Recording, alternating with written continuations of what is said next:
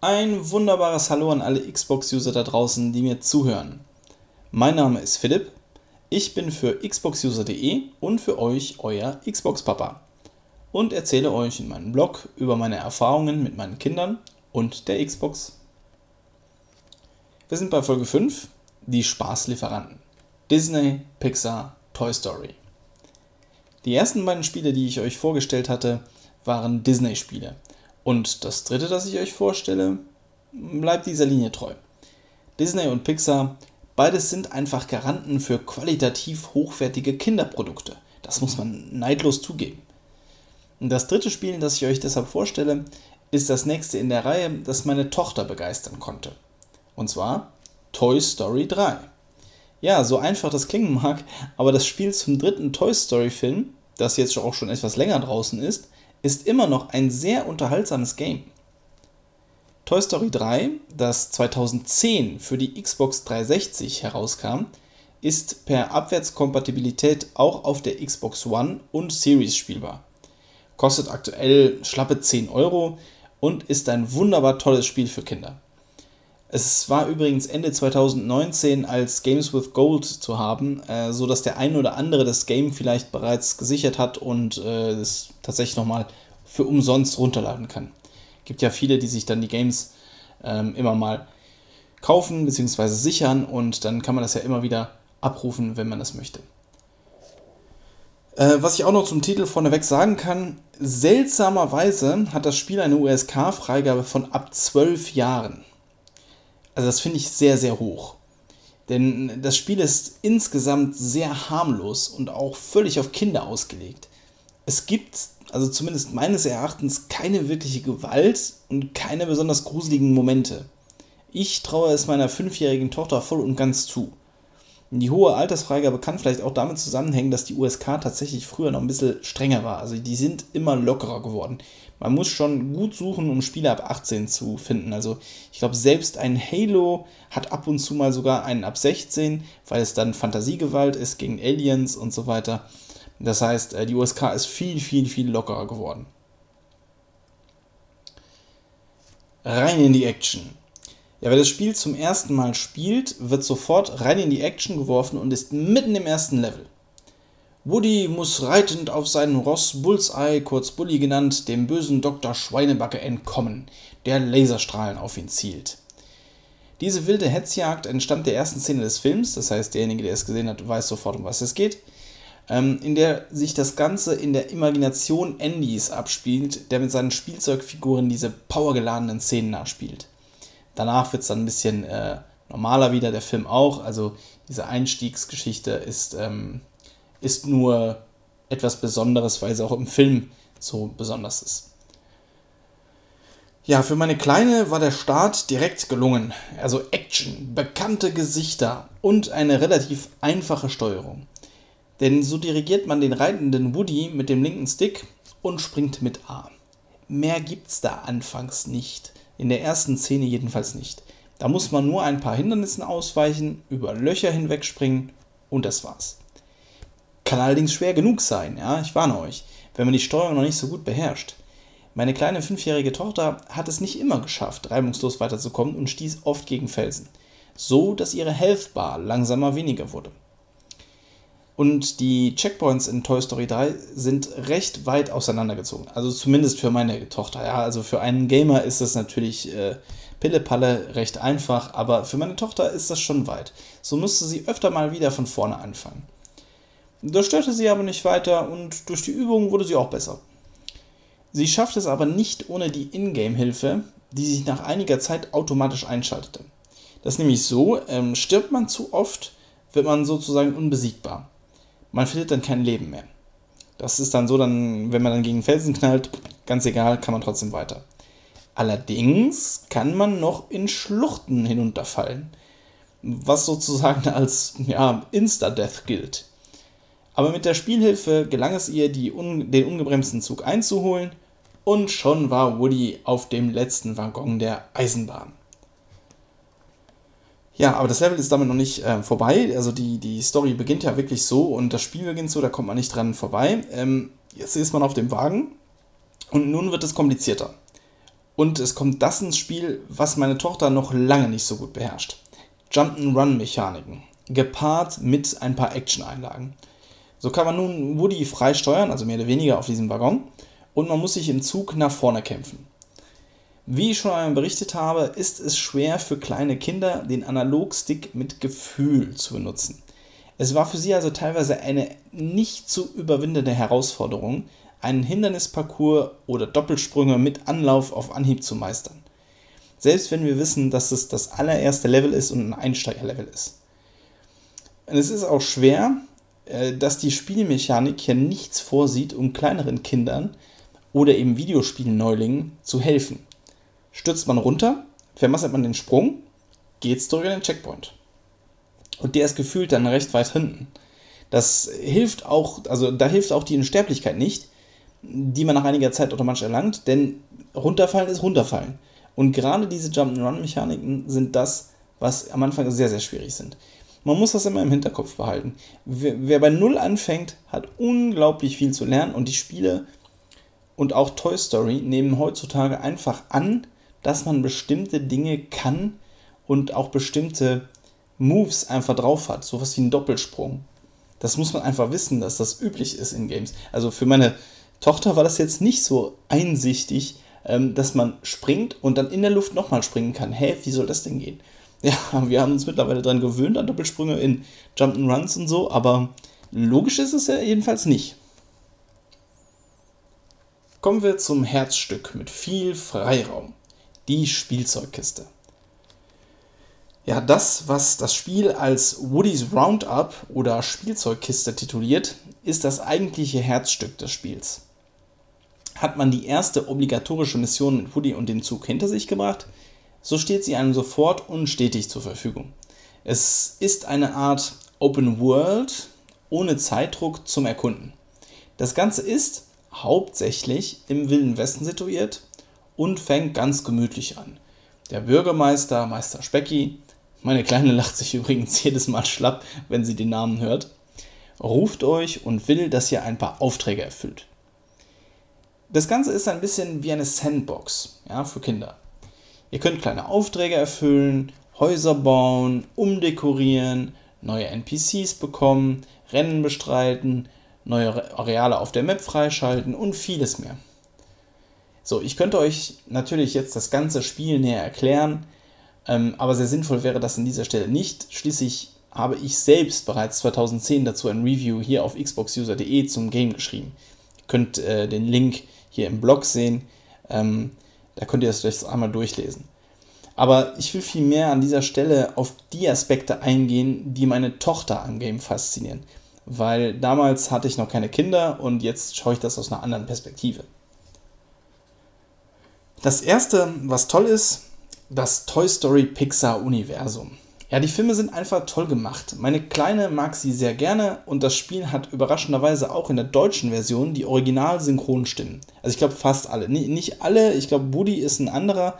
Ähm, das hat auch mittlerweile, glaube ich, einmal gewechselt. Die hatten in den ersten zwei Filmen teilweise andere Synchronsprecher. Man muss sagen, weil die Filme so alt sind, sind, glaube ich, tatsächlich leider ein paar der Synchronsprecher gestorben. Und mittlerweile macht Woody, ich glaube in Teil 3 und 4, äh, wurde der gesprochen von Michael Bulli Herbig.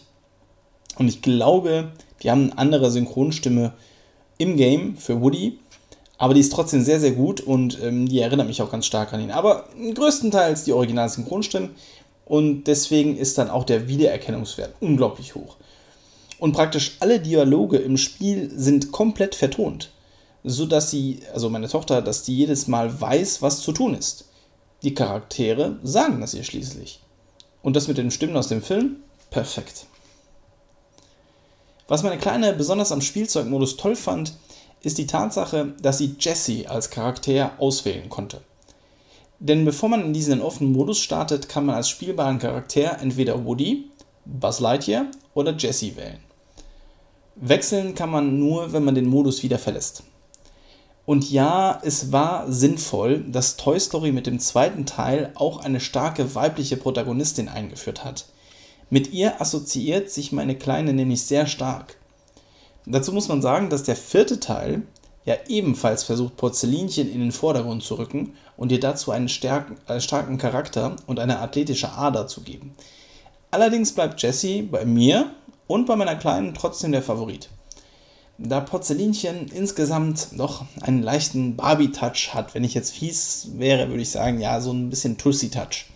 Jessie ist eher unbekümmerter, trägt Jungsklamotten und ist ein Cowgirl. Ja, das ist cool. Ja, wichtig für meine Kleine auch, dekorieren. Nein, es ist kein Sims, auch wenn es teilweise so ein bisschen daran erinnert. Aber der Spielzeugmodus bietet ein paar Möglichkeiten, die für meine Kleine schon völlig ausreichend sind. Sie baut gerne mit Klemmbausteinen. Äh, dazu muss ich sagen, im Volksmund auch Lego genannt, auch wenn ich möglichst keine Produkte dieser raffgierigen, monopolistischen und rücksichtslosen Firma mehr kaufe. Aber das ist Nebensache und will ich jetzt hier nicht erwähnen. Aber jedenfalls baut sie gerne mit so Klemmbausteinen und deswegen baut sie auch gerne auf der Xbox. Ist ja logisch. Und in Toy Story kann man bestimmte Gebäude kaufen und platzieren. Sie sind aber stets funktionsgebunden und nicht bloß dekorativ. Das heißt, der Bauplatz ist auch begrenzt und klar geregelt. Es ist nicht wie Sims, ich baue mir jetzt ein Häuschen und es ist auch kein Minecraft, ich baue jetzt ein Häuschen so wie ich will, sondern man kann halt bestimmte Gebäude, die eine Funktion haben, kaufen und dann dahin stellen. Und ähm, man ist auch nicht so frei, wo man es hinstellt, auch wenn, ich, auch wenn später mehr Areale und mehr Baufläche frei wird.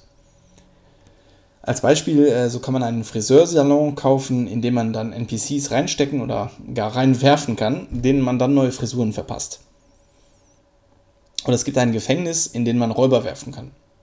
Das Interessante jedenfalls ist, dass man diese Gebäude umdekorieren kann. So kann man die Wandfarbe oder Tapete ändern, die Ummantelungen wählen, Fenster und Türen austauschen, Blumen auf die Veranda stellen, einen Briefkasten oder andere Deko vorne dran stellen. Manchmal kann man sogar das Dach wählen und so weiter. Also die Möglichkeiten sind recht hoch. Ja, das ist überraschend, aber es ist recht komplex. Und man findet im Laufe des Spiels auch noch mehr Farben und mehr Objekte, die man da einsetzen kann. Also es ist in so Form von äh, Kapseln, das sind so kleine Sammelobjekte, die man überall da verteilt findet, sodass man später dann ein wahrlich kunterbuntes Allerlei produzieren kann wenn man das denn so möchte. Und meine Kleine, die möchte das natürlich. Ja, das eine Haus soll orange gestreift wie Nemo sein. Das ist so eine Wandfarbe, die man sich bekommt. Und das andere soll in allen Regenbogenfarben erleuchten. Ja, also sie hat das mit der einheitlichen Designsprache in der Architekturästhetik noch nicht ganz verstanden. Aber es ist auch okay so. Sie liebt es, sich dort auszutoben. Was meine Kleine ebenfalls am Spielzeugmodus gerne mag, ist mit dem Pferd herumreiten. Bullseye, wie ich schon gesagt habe, kurz Bully genannt, ist Bullys Pferd, das ihr nach, einer, äh, nach ein wenig Spielen freischaltet und mit dem ihr euch schneller hin und her bewegen könnt. Es gibt auch spezielle Rennen, äh, die ihr damit ähm, absolvieren könnt, auch wenn das für meine Kleine schon recht komplex und schwierig wird. Also ich habe mit ihr versucht, mal so ein Rennen zu machen. Sie mag das, sie findet das ganz cool, aber das ist so ein Rennen auf Zeit und die Zeit läuft halt ab.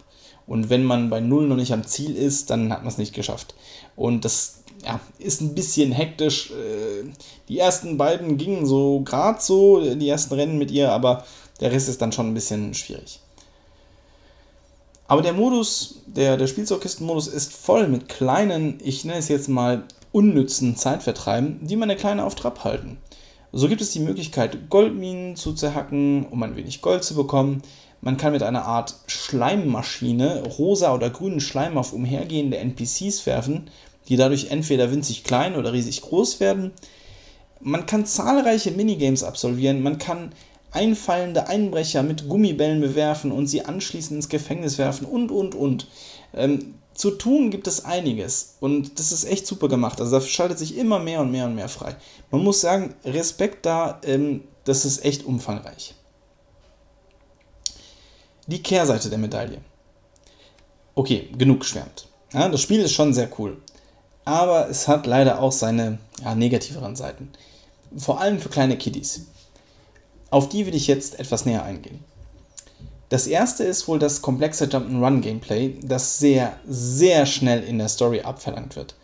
Bereits in der zweiten Mission muss man Walljumps ausführen, zwischen Charakteren wechseln, diese miteinander interagieren lassen, Sprünge timen und in einem kleinen Raum die Kamera frei bewegen, damit man alles einsieht ja, das ist einfach zu viel für meine kleine Tochter.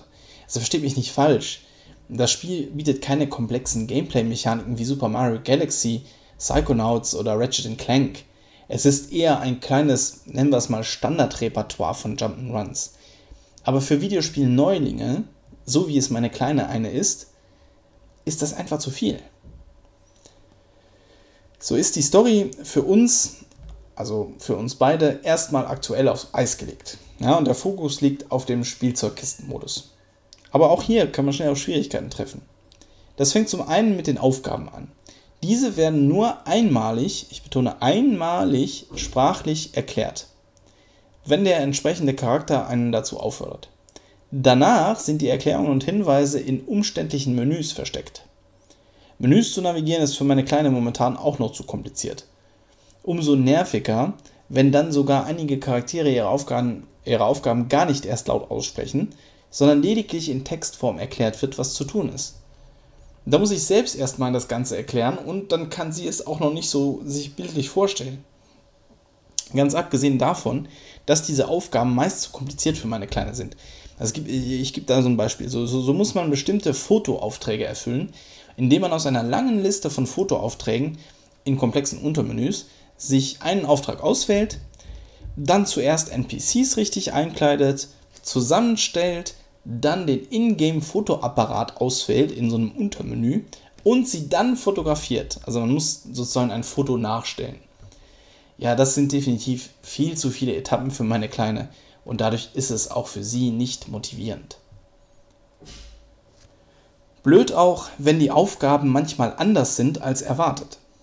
So gibt es einen, in dem Bürgermeister Specki ausdrücklich sagt, es würde, also er würde gerne Werbung für seine neue Wahlkampagne haben. Was an und für sich ja schon unverständlich für meine Tochter ist, ja, die hat ja keine Ahnung von Wahlen. Der eigentliche Auftrag, den wir dann aber erst im Menü nachlesen müssen, beinhaltet dann, dass man drei NPCs ein T-Shirt mit Speckys Gesicht drauf anzieht. Also das heißt, das, was er sagt, in Wort und also in Ton, das ist dann, ja, ich will äh, Wahlwerbung für meine Kampagne haben. Dass man dann aber die NPCs ankleiden muss mit so einem T-Shirt, das erfährt man erst im Text.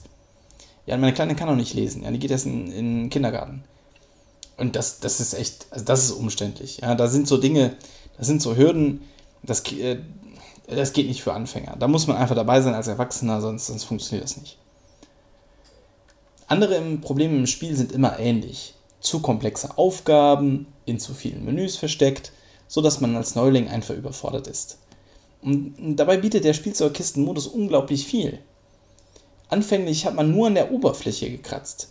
Es gibt enorm viele Minispiele und Aufgaben zu entdecken, wahnsinnig viele Sammelobjekte zu finden und echt viele Areale und Bonuscharaktere zum Freischalten. Es ist echt überraschend. Also man, man glaubt es wirklich nicht. Ja, all dies ist aber immer sehr kompliziert für kleine Kinder, die nicht lesen können. Es gibt viele verschiedene Menüs, nicht alle Aufgaben werden laut erklärt und viele Dinge sind in typischer Videospielmanier, äh, mit denen Anfänger einfach Probleme haben können. Was bleibt vom Fest? Ja, so haben wir bei Toy Story 3 ein zweischneidiges Schwert. Einerseits spielt meine Tochter unglaublich gerne im Spielzeugkistenmodus mit Jessie, läuft und reitet umher, dekoriert die Häuser um, hackt ein bisschen Gold, vollführt ab und zu ein Rennen und gelegentlich, wenn ich sie dazu nötige, absolviert sie eine Aufgabe. Und da haben wir eigentlich das Problem. Das Spiel ist etwas zu komplex, als dass meine Kleine sich selbst damit zurechtfinden würde. Sie braucht stetig alle paar Minuten meine Unterstützung und sei es nur, dass ich ihr einmal die Kamera richte oder zeige, wie man nun in den Baumodus kommt. Toy Story 3 bietet sehr viel. Erstaunlich viel für ein Spiel, das eigentlich nur auf einem Film basiert. Zwar ist die Story kurz, dafür unterhaltsam, aber der Freiraum und die vielen Aufgaben im Spielzeugkistenmodus machen das alles wett. Allerdings scheint die Zielgruppe aufgrund des vielschichtigen Gameplays wohl dann doch etwas älter zu sein als meine fünfjährige Tochter. Wobei, ich muss da auch wieder zugeben, das Spiel ist ja auch von der USK erst ab 12, ja. Toy Story 3 wird trotzdem weiterhin unter den Favoriten meiner Kleinen bleiben. Und ich bin eigentlich sehr gespannt darauf, wie sie das Spiel in ein paar Jahren meistern wird, ja, wenn ihre Videospielkompetenz insgesamt gestiegen ist. Ich glaube, dann wird sie staunen, was für Möglichkeiten das Spiel alles bietet und dann wird sie sehr überrascht sein, dass der Spielzeugkistenmodus noch viele Überraschungen zu bieten hat. Ja, das war's eigentlich auch soweit zu Toy Story 3 und zu meinem weiteren Podcast und Blog. Ich hoffe, ihr konntet ein bisschen etwas mitnehmen, äh, konntet euch jetzt ein Bild von Toy Story 3 machen, ob das vielleicht etwas für euer Kind ist. Also es hängt wieder ein bisschen vom Alter ab und ein bisschen, ob sie die Spiele kennen. Ich glaube, Toy Story 3 ist wirklich etwas für Kinder, die die Filme kennen. Aber dann ist es ein tolles Spiel, selbst wenn es für die Xbox 360 ist, selbst wenn es nur mit Abwärtskompatibilität läuft. Aber es läuft und es ist einfach toll, dass, dass, dass die Spiele weiterhin so verfügbar sind, weil, weil es macht selbst mir Spaß. Also ich selbst könnte das auch durchspielen. Die anderen beiden, jetzt zum Beispiel, äh, die ich vorgestellt hatte, Pixar's Rush und ähm, das Disneyland Adventures, ja, das ist mir ein bisschen zu kindisch aufgebaut. Das motiviert mich jetzt nicht so. Also wenn ich jetzt ultra krass Gamerscore-Jäger wäre, dann würde ich es verspielen. Aber selbst das bringt, also ich bringe es nicht übers Herz, weil es ist echt ähm, langwierig und man muss sehr viele Stunden investieren, um die Game, eine Gamerscore zu bekommen. Aber hier Toy Story 3, das motiviert, das ist cool und die, die Filme sind gut und das Spiel ist gut. Da könnte ich mir sogar selber vorstellen, weiterzuspielen. Und das soll euch dann auch so ein Hinweis sein darauf, dass es vielleicht für Kinder unter Umständen vielleicht ein bisschen zu schwer ist. Aber wie gesagt, meine Kleine spielt immer noch gerne damit. Ihr müsst es unbedingt mal antesten. Ja, und dann sage ich danke allen, die zugehört haben. Und tschüss, bis nächste Woche. Dann gibt es den nächsten Blog.